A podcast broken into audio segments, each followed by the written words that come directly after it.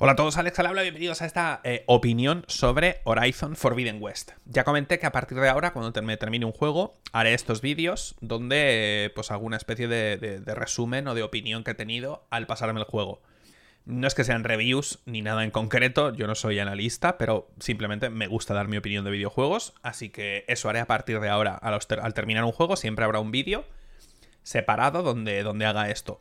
Lo que vais a ver visualmente de fondo probablemente sea gameplay del primer directo, es decir, que no tiene por qué estar directamente relacionado con la parte del juego de la que esté hablando y no va a haber spoilers, es decir, va a ser igual la primera media hora del juego o algo así, no lo sé. Ya veremos. Y siempre voy a hacer estos vídeos hablando primero de lo que me gusta y luego de lo que no me gusta por algún motivo hay gente que se cree que no me gusta nada de un juego cuando lo critico o algo así. Es decir, si hablo de las cosas que no me gustan de eh, este juego en concreto, como he hecho, o de cualquier otro, eh, parece que es que no me gusta en absoluto. O si digo que me parece un juego normalito, como es el caso de este, parece que lo odio o algo por el estilo. Y ni mucho menos. De hecho, me lo he pasado, que ya es bastante más de lo que hago con otros muchos juegos. Así pues, vamos a ello. A ver. Lo bueno, eh, el juego obviamente tiene muchas cosas buenas, hace, hace, bastantes cosas bien y no me parece un mal videojuego, ni mucho menos. Eh, ya comenté mientras jugaba que gráficamente me parece lo mejor actualmente y creo que no tengo ni dudas al respecto. Estaba pensando en otros juegos quizá, pero en conjunto, teniendo en cuenta la escala del mundo que nos presenta y la calidad gráfica general es una sobrada. Ya dije varias veces mientras jugaba que gráficamente es un flex absoluto por parte de Guerrilla. Especialmente el agua es una cosa loquísima, o sea, está súper bien hecho. Eh, las animaciones faciales han mejorado muchísimo del primero, por cierto, y hay un montón más de, de, expresividad en las caras, sobre todo en las conversaciones, cuando estás cerca y conversando, se nota mucho más, puedes casi saber lo que está pasando sin audio, solo viendo las caras que ponen. Es que está muy bien hecho gráficamente. Eh, ya digo, animaciones, modelados, iluminación, el entorno en general, toda la parte artística es una sobrada también. Es, ya digo, increíble. Y que este juego se mueva en una Play 4, eh, no lo entiendo. ya dije que no lo entendía como un juego como Red Dead Redemption 2, por ejemplo, se movía en una Play 4. Bueno, pues, pues que este juego simplemente se ejecute es ya una obra de arte. Pero lo que es en la Play 5 no tiene sentido alguno. Se ve increíble. O sea, el juego es precioso gráficamente.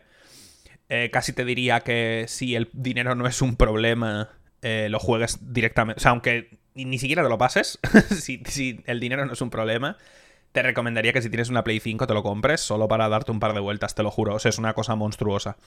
Eh, tengo muchísimas ganas de ver hacia dónde va esta generación en todas las consolas pero bueno, sobre todo en Play 5 y en Xbox Series X, que son las dos potentes, eh, por ver lo que se puede hacer. Porque si estamos teniendo gráficos así ahora, no me quiero imaginar en un par de años. O sea, ya digo, gráficamente es una monstruosidad.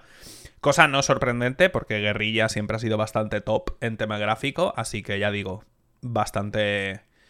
Bastante increíble, la verdad. Obviamente un juego no solo son sus gráficos, ni para bien ni para mal. Es decir, cuando me meto con los gráficos de un juego como por ejemplo Pokémon Arceus, solo los gráficos no hacen un mal videojuego. Se tienen en contexto de la empresa que lo hace, cuándo se hace, para qué consola se hace, cuántos medios tiene esa empresa.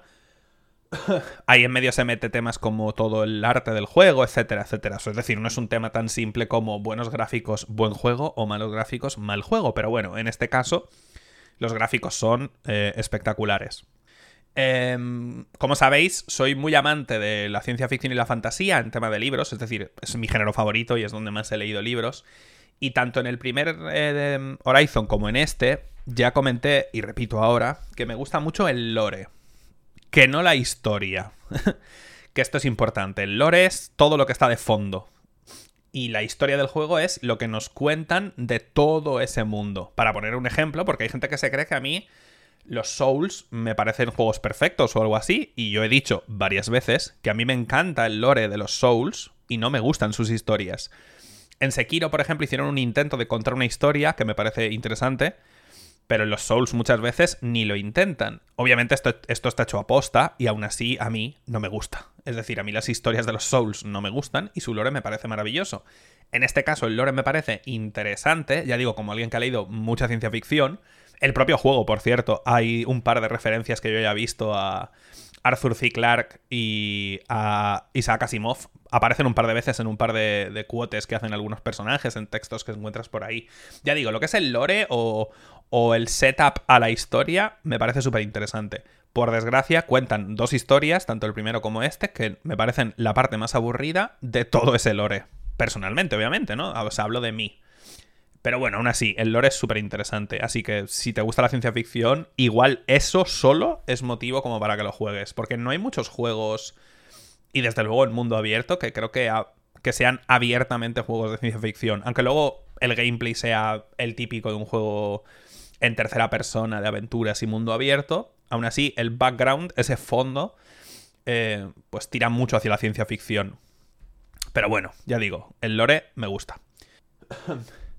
Otra parte que me gusta mucho de este y no del primero es que han mejorado mucho, mucho, mucho las misiones secundarias. El juego tiene la principal, obviamente, tiene secundarias y luego tiene como encargos y demás que serían más cosas típicas de relleno de juegos de mundo abierto. Ya hablaremos de eso en la parte mala el tema de relleno de mundo abierto, pero lo que son las, las, misiones secundarias como tal, están muy bien, las secundarias. ¿Por qué? Pues porque hay personajes que hablan, que tienen su historia, con los que puedes hablar de diferentes cosas, que te proponen una misión por algún motivo, hay lugares específicos del mapa en los que no vas a ir jamás durante la historia principal y que solo hacen referencia a estas misiones secundarias, son largas, pueden llegarte a durar fácil una hora una misión secundaria. Em, he hecho creo que 8, 7 o 8 y todas han merecido la pena. De verdad que están chulas, chulas, chulas. Así que si os gusta todo lo que ofrece el juego, os van a flipar las secundarias.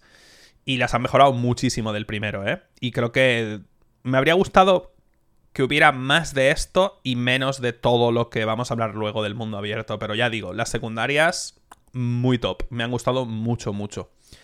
Em, otra cosa más que me ha gustado sería la parte artística, que le he metido en lo gráfico, pero aquí quiero hacer referencia a cómo em, de bien hecho está el tema del mundo. En el sentido de...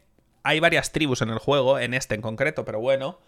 Y simplemente mirándolas, a cada persona que te cruces de esa tribu y demás, puedes saber de qué tribu es solo por cómo van vestidos. Y eso me gusta, me gusta porque te hace creerte en parte el mundo. Es decir, te presentan varias tribus diferentes con sus objetivos y su forma de pensar y sus incluso creencias, y eso se traslada a cómo van vestidos. Esto le da verosimilitud al mundo, que se rompe con otras cosas que hablaremos luego, pero me gusta. Son como pasos de hacia, hacia un lugar que a mí me interesa mucho y que repito un montón de veces, que es que yo me crea el mundo que me presentas. Como he dicho muchas veces, me puedes contar la cosa más fantasiosa del mundo, que si tiene sentido interno y lógica interna, Mm, mm, hago un all absoluto, me encanta. Así que eso lo hace bastante bien. Te presenta tribus y todas como que tienen, digamos, unos pilares básicos y se mantienen y se trasladan incluso a través de su ropa. Una cosa que me habría gustado y que no hace en ese sentido es ir un poco más allá y que incluso hablaran diferente, que tuvieran ah, posiblemente acentos diferentes, cosa que en español no, no está, igual en, el doblaje original sí, pero en español no. Pero eh, me habría gustado que incluso fueran un poco más allá, ¿no? Que se transmitiera incluso en cómo hablan y demás. Están muy cerca geográficamente, lo cual imposibilitaría esto, pero creo que. Creo que el mundo, cuando te lo están contando, es como si el mundo tuviera que ser más grande, pero es como es por temas técnicos. Y ya digo que a mí me gustaría que fuera más pequeño todavía, ¿eh? Pero hablo de, de la construcción del mundo, del world building y todo el rollo ese, pero aún así, muy bien. Y hablando del doblaje, creo que el doblaje está muy bien hecho. Eh, especialmente Aloy. Eh, creo que se llama Michelle Jenner, la actriz. Bueno, pues no sé cuánto le habrán pagado, pero le han pagado poco seguro. le tendrían que pagar 10 veces más, porque otra cosa no, pero Aloy no se calla, que ahora hablaremos de eso. Pero bueno, el doblaje está muy bien hecho. A mí me ha gustado mucho.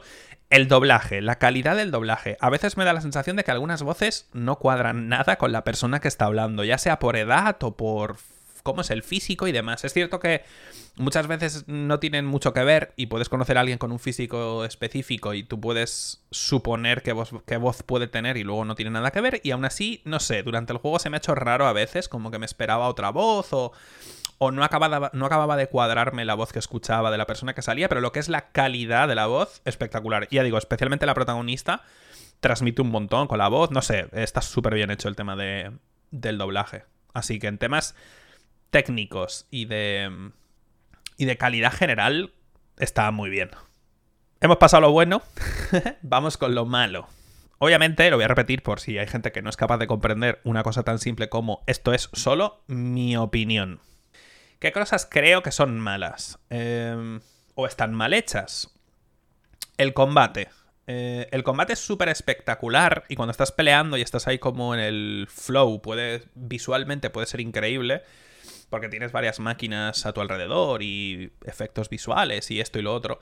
El problema es lo que he sentido yo jugando con el mando en las manos. El problema del combate para mí es son varias cosas. El primero, es súper pegajoso el combate y no hay otra manera de explicarlo, pero si lo tenéis el mando en las manos, tenéis que saber a qué me refiero. Eh, en general en los juegos de este estilo hay cierto autoapuntado, incluso en el combate a melee. Obviamente os puede sonar el tema del autoapuntado, especialmente en shooters con mando, donde el juego te ayuda hasta cierto punto. Es decir, cuando el juego detecta que tú estás apuntando hacia un objetivo, como que autocorrige para acercarte dentro de unos parámetros, para hacerte sentir que estás apuntando tú, pero para facilitarte el apuntado y que no te frustres.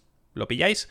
Pues este juego hace lo mismo, pero en el combate a melee. Esto lo hacen muchos juegos, por cierto, ¿eh? O sea, muchos juegos en el combate a melee autocorrigen ciertas cosas para que un ataque que no debería dar de dentro de ciertos parámetros para que no te frustres. ¿Frustres? Frustres.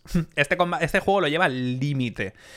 Hasta el punto de que el juego tiene un ataque ligero con el R1 y un ataque pesado con el R2. Bueno, pues durante mi partida, y los que habéis estado viendo los directos os habréis dado cuenta porque lo he repetido muchas veces, tú puedes cargar el R2 y como el juego tiende a autoapuntar, una vez que sueltas el R2 puedes llegar a saltar 4 o 5 metros y, e impactar en el rival solo por el hecho de que es como que está preestablecido que tienes que impactar con el R2. Esto no ocurre siempre, pero ocurre muchísimo. Y a veces estarás haciendo un combo y el enemigo salta a tu espalda y como tu combo tiene que dar, porque casi siempre lo hace, pues Aloy da la vuelta completamente para conseguir su combo y golpear.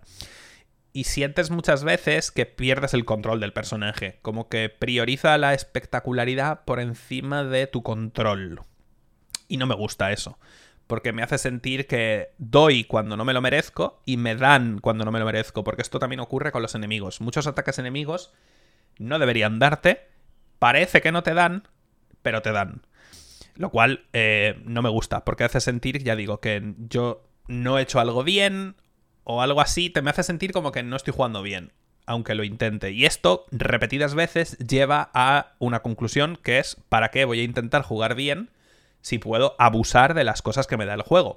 Hay un libro de game design que no recuerdo cómo se llama, pero que hablaba de que si a un jugador le das varias opciones, siempre usará la más eficiente o el camino de menos resistencia.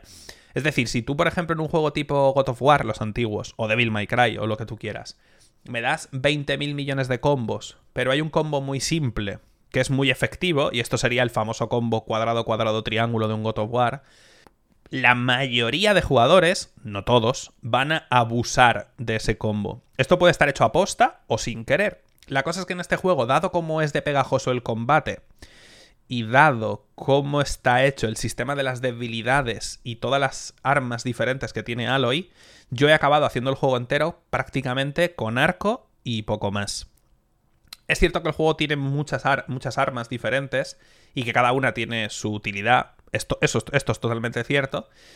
Pero dado que puedes abusar de los ataques a melee por su pegajosidad y puedes cargando el R2 casi siempre tumbar muchas máquinas y luego hacerles un crítico, o puedes eh, observar a la máquina, analizarla con el foco pulsando el R3, ver su debilidad y luego simplemente abusar de flechas eh, que le hagan daño y luego eh, eliminarlas con el R2, ¿para qué cojones voy a usar las 7 armas o 8 armas diferentes que tiene el juego? Tipos de armas. Luego hay subclases, ¿no? O diferentes variedades.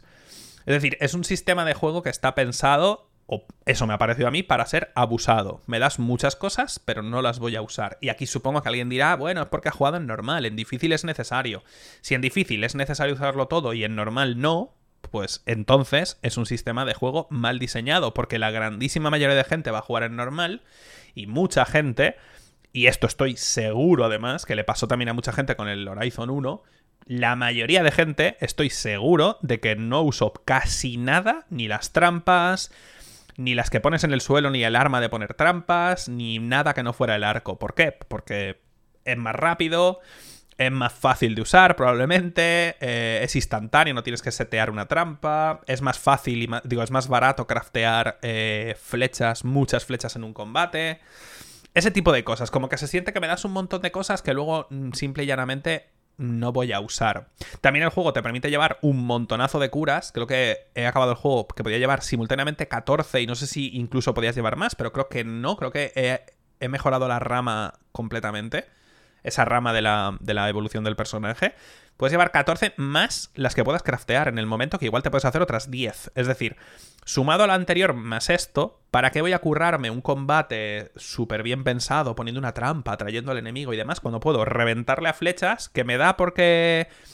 Porque visualmente no me debería dar, pero me da por el tema de la pegajosidad y demás, pues ni siquiera me enfado. Me curo una vez y luego otra y luego 10 veces más y luego crafteo otras 10 curas y me vuelvo a curar otras 10 veces.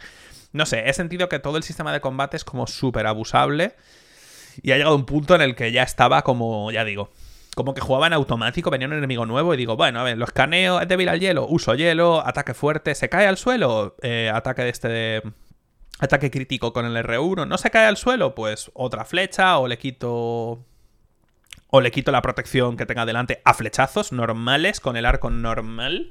Y luego R2, se cae, perfecto, no se cae, repetir. Y así con todos, hasta los bosses finales del juego, los he matado iguales que los bosses del principio pues eso a mí personalmente no me gusta.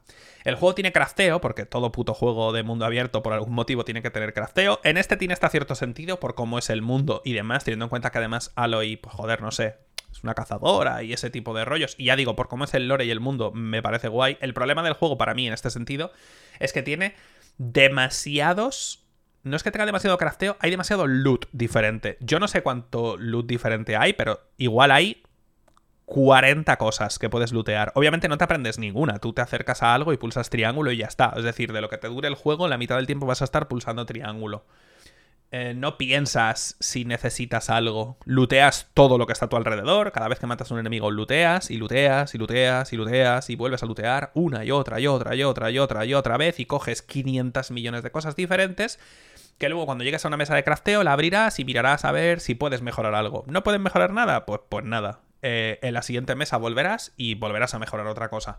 El juego te permite... Mm, es decir, el juego tiene como 6 o 7 o 8 tipos de armas y dentro de cada tipo hay variedades. Y cada arma a su vez se puede mejorar pues igual de 3 a 5 veces, dependiendo de su rareza. Este sistema de base no me gusta, me gustaría más que hubiera ocho armas diferentes y ya está, y que Aloy las llevara y les tuviera, yo qué sé, cierto cariño incluso como cazadora y a lo largo de la aventura las fueras mejorando y ya está. Pero incluir rarezas de armas también hace que se sienta una mierda gastar materiales en mejorar un arma verde para que luego te den una azul y que la azul a nivel 1 sea mejor que tu verde que has mejorado tres veces y te has gastado materiales y has ido a cazar específicamente para conseguir el material para mejorarla, para que a los 5 minutos de reloj encuentres un arma azul que es mejor. Son dos sistemas superpuestos, eh, mejora de herramientas o mejora de armas y eh, em, diferentes eh, tiers por color que para mí chocan entre ellos, porque pelean directamente. Es decir, puedes darme eh, tiers de armas o variedades de armas por colores y ya está, como sería, por ejemplo, yo que sé, un diablo, que también allí son mejorables con otra cosa, pero bueno, es que esto también lo tiene, pero bueno, puedes darme tiers de armas por colores, rarezas, y yo ya elegiré un arma tal que me parezca interesante, o dame solo, y eso sería lo que a mí me gustaría, dame solo seis armas a lo largo de la aventura, que además igual que las vayas desbloqueando conforme avanzas, por que cada, incluso yo que sé, que cada aliado te acabe dando un arma por algún motivo, te ayude a, a fabricar una y sea algo personal e importante y trascendente para el personaje de alguna manera, porque mejora sus capacidades de caza y... no lo sé y que las mejoras sean importantes, rollo, mejoras el arco y puedes disparar más lejos y eso es importante para cazar un bicho específico porque si no te detecta y se va corriendo, yo qué sé, no sé, cosas que se me ocurren, ¿no? Eh, pero en vez de eso, tú las armas no les pillas ningún cariño ni hostias, es decir, usas un arco y te dan un azul y usas un azul y ya está. Y puedes mejorarlos a lo largo de la aventura, pero al final tampoco es muy importante por lo que he dicho de abusar del combate, así que yo he acabado el juego con algún arma verde, un arma azul, un arma lila y me da completamente igual, es decir, no sé, sentía que no era necesario. Esto mismo ocurre en las armaduras, por cierto, hay un montón de armaduras y además están las rarezas y además conforme las vas mejorando desbloquean huecos en los que puedes eh, meter como unos perks extra que son eh, mejoras porcentuales. El tema de las mejoras porcentuales en los videojuegos es otro tema aparte del que me gustaría hablar en algún momento, solo de eso, porque me toca a los cojones muchísimo. No me hace sentir una mejora sustancial que me digan eres, más eres un 5% más resistente al veneno. ¿Qué cojones significa eso? Es que ya no lo sé. O sea, es algo que no siento de ninguna manera. Pero bueno, este es mi problema con el loot. Hay muchísimo loot, pero muchísimo. Eh, no, no se exagero. Igual matas a un matas a un bicho, le das a triángulo, igual dentro hay nueve cosas diferentes de un bicho, ¿sabes? Y luego está, pues te vas por ahí, están las rocas, eh, las plantas, la madera, eh, tintes para teñir eh, cosas, bueno, tu cara y esas historias. No sé, hay como muchísimo lore diferente. Me gustaría que hubiera menos lore y que fueran. O sea, menos lore, perdón. menos, menos cosas para craftear. O sea, menos materiales de crafteo, pero que fueran más importantes. Que claramente hubiera yo qué sé, igual de material base 3, del siguiente tier de materiales 2 y luego uno súper importante y el más importante de todos. Y ya está. No hace falta que haya 400 millones de... ¿Sabes? Es mi opinión, pero bueno. Eh, otro tema, la escalada, por ejemplo. Esto también es un tema del que he hablado y hay gente que no me ha entendido. La autoescalada en este juego es súper parecida a la de juegos como Uncharted. Uncharted fue uno de los primeros juegos que introdujo este tipo de escaladas, no el primero, ¿vale? Pero me refiero a escaladas súper automatizadas, que son muy espectaculares visualmente y te permiten hacer barbaridades que son la polla, y te sientes súper mega poderoso, y a Nathan Drake le sentaba que flipas. Pero es que Uncharted tiene ya, no sé, 15 años, no sé cuántos años tiene Uncharted, pero muchísimos. Y es un sistema que, aunque espectacular, actualmente para mí está muy superado. En este juego además se comete un error capital para mí, y es que el juego constantemente te da información que choca de frente con la realidad. Es decir, el juego tú puedes ir y ver ves una pared. En juegos como por ejemplo los últimos Assassin's Creed, que puedes escalarlo prácticamente todo, lo escalas todo no de la forma como el último Zelda Breath of the Wild con con estamina, pero simplemente escalas, ¿no? Como en automático, en el, tu personaje escalará. Tú tiras para arriba y acabará escalando, ¿no? Se agarrará en lugares imposibles y a tomar por el culo. Por otro lado, Breath of the Wild puedes escalarlo todo también, pero tienes estamina. Es decir, hay, hay un mini loop jugable donde tú como jugador tienes que estimar cuánta estamina tienes y tomar decisiones a lo largo de la escalada. Este juego no hace ni una cosa ni la otra, es decir, no puedes escalarlo todo, no hay estamina. Y solo vas a poder escalar las cosas que el juego quiere que escales. Para saber qué cosas puedes escalar, algunas son obvias. Si algo, si, sé, si hay una subida muy ligerita, vas a poder escalarla casi siempre. Y lo que no, cuando pulsas el foco, que es manteniendo el R3, bueno, lanzas un pulso con tu foco y se marcarán algunas superficies donde puedes escalar con una rayita amarilla, ¿no? Más o menos. También el juego presenta eh, algunas ayudas visuales, es decir, algunas cosas que vas a poder escalar, como salientes y demás, también pueden estar eh, como pintados de naranja. Esto lo hacen muchos juegos también. Por ejemplo, los últimos Tomb Raider creo que lo hacían con el color blanco, ¿no? Lo que podías escalar. ¿Cuál es el problema? El problema de Horizon es que hay. Eh, puedes pasar por una casa, por ejemplo, y al pulsar el R3 puedes ver un saliente en el que te puedes colgar, porque el juego te deja colgarte, y literalmente al lado, en esa misma pared de esa misma casa, hay otro saliente en el que no te puedes agarrar sin ningún motivo. No hay ningún motivo lógico ni visual que te haga llegar a esa conclusión. Esto es un falso positivo, es decir, si tú no pulsaras R3, jamás podrías llegar a la conclusión de que uno puedes escalarlo y otro no. Y esto está mal. Mal muy mal, pero bastante mal. Una gran cantidad de estar mal. Eh, no me gusta en absoluto. Aparte, por temas de, cómo funciona el mundo y del lore, y por presentarte un desafío, por ejemplo, hay zonas del mapa que son como ruinas de los, de los antiguos y demás, que están hechas un desastre, ¿no? Porque el juego, pues, eh, ya, en el primero, ¿no? Te dicen que han pasado mil años y demás. Entonces están, pues, súper destruidos, como podéis imaginar. Algunos rompen incluso la lógica absoluta después de mil años, no estarían como están, pero bueno, da igual, supongamos que están así. Pero a lo mejor hay un puzzle en una zona de estas destruidas donde tienes que llegar a un sitio porque hay algo, hay un coleccionable. Y el juego pues te crea pues un mini, un mini puzzle en esa zona del mapa. El problema es que la casa, esta en concreto, por ejemplo, está completamente destruida. Y el único motivo por el que Aloy no puede escalar por la pared y colarse porque no hay ni techo es porque el juego quiere que abras la puertecita moviendo esta caja y cogiendo no sé qué con el gancho y haciendo no sé cuánto. Y esto choca de frente tanto con el sistema de escalada, porque Aloy podría perfectamente escalar esa pared porque se ven hasta agarres, pero el juego no quiere que subas y no te deja.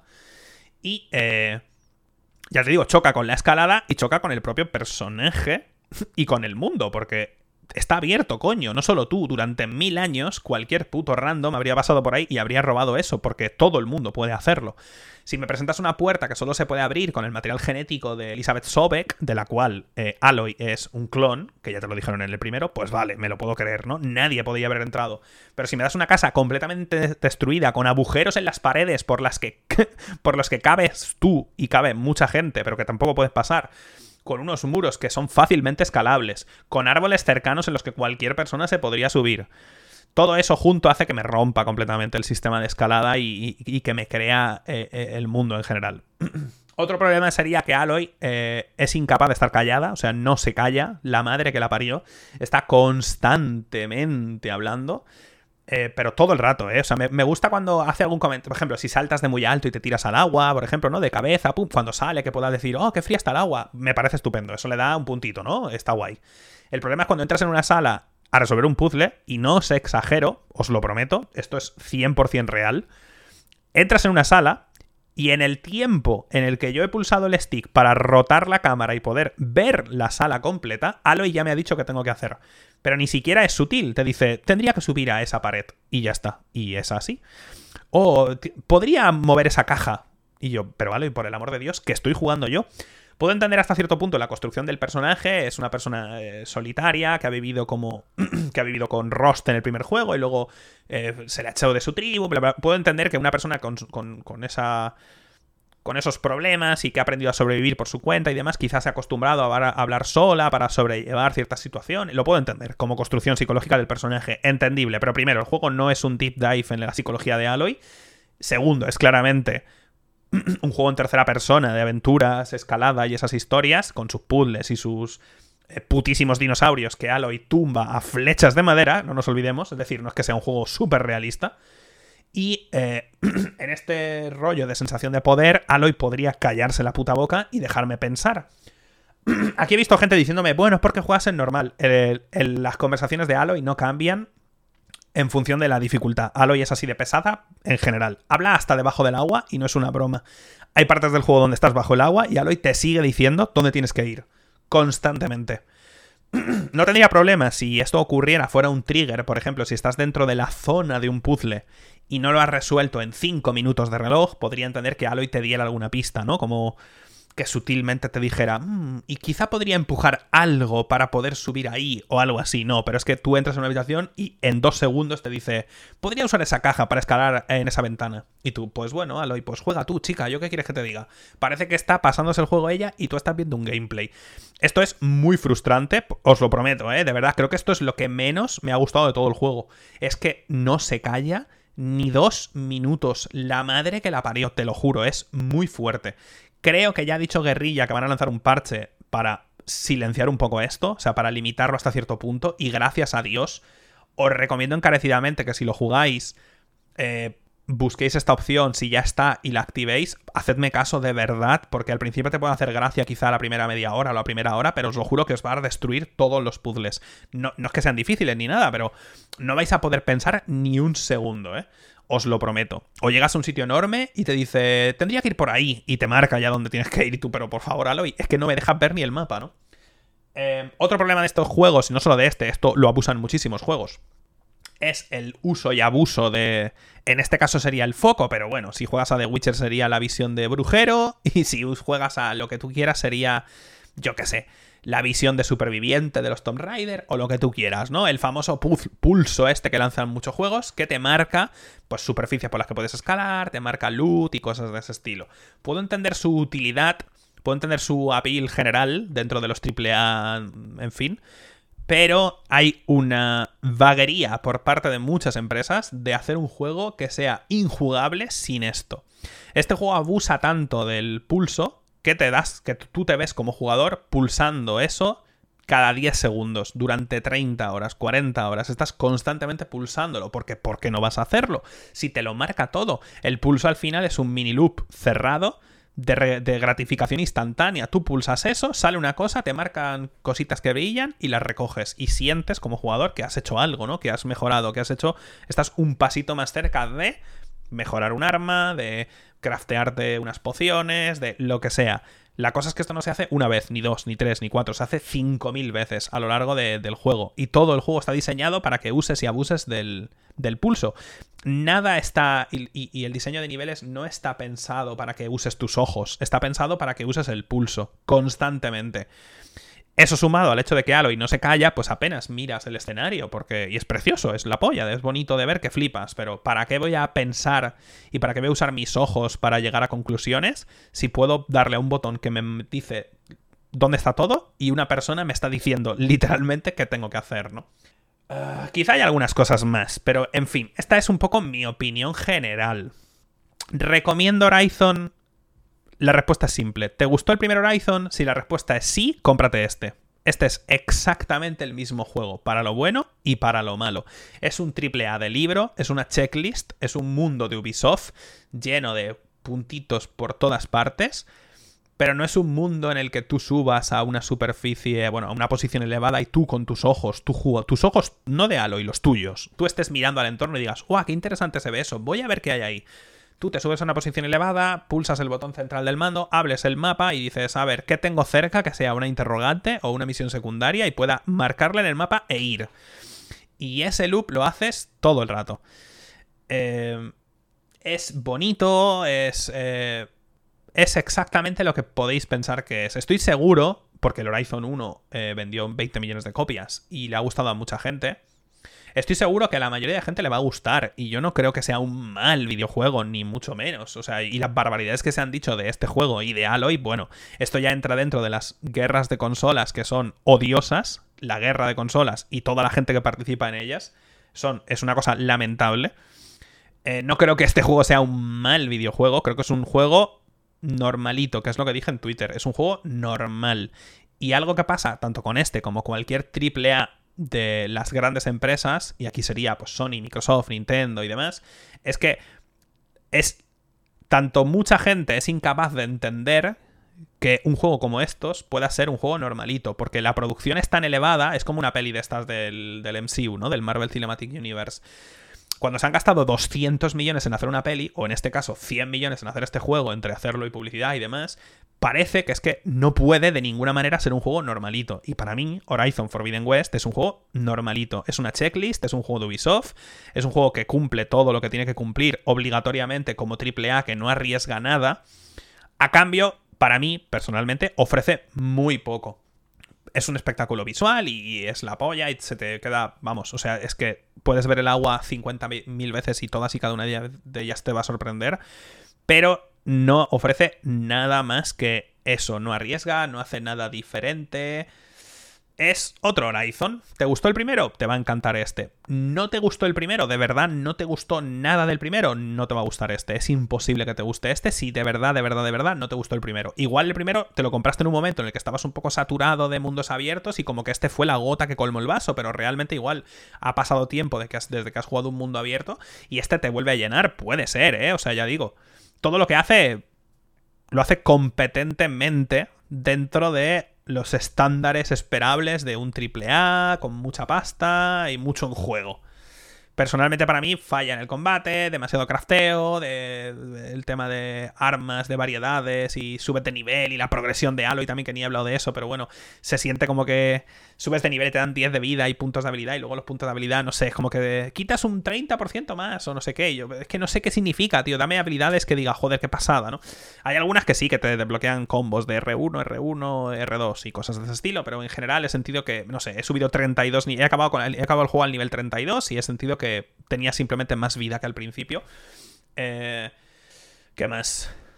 No sé, es que podría hablar mucho más, pero en general esa es mi opinión. Ni odio el juego, ni odio a Aloy, ni soy un puto Xboxer, ni soy un eh, Sonyer, ni mierdas. Eh, no sé, hablo igual de todos los putos juegos. me parece un juego normalito que va a pasar con muchísima tal, o sea, ha tenido, tiene casi un 90 de nota media en Metacritic, va a vender muchísimos millones, van a hacer una tercera parte, porque van a hacer una tercera parte, y no pasa nada.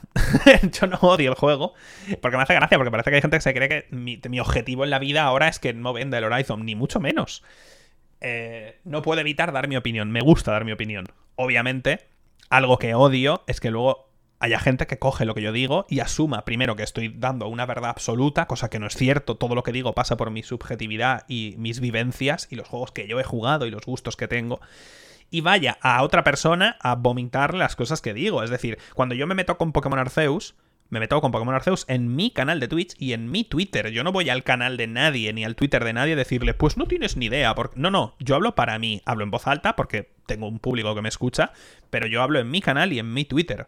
De la misma forma, esto que digo de Horizon lo digo en mi canal y en mi Twitter y ahora en YouTube, pero lo digo yo, en voz alta. Yo no voy a nadie a explicarle porque no tiene ni puta idea porque yo digo esto o lo otro, ni mucho menos. Si tú eh, lo juegas y a ti te flipa el combate y piensas que lo que yo he dicho de la pegajosidad y el abuso de las mecánicas no es cierto, pues estupendo, no pasa nada. Como he dicho 500.000 veces y que a mucha gente se le olvida de resaltar siempre que mencionan algo que yo he dicho, es que eh, para gustos culos y si a todos nos gustaran los mismos videojuegos o las mismas pelis o los mismos libros, el mundo sería una puta mierda, sería aburridísimo.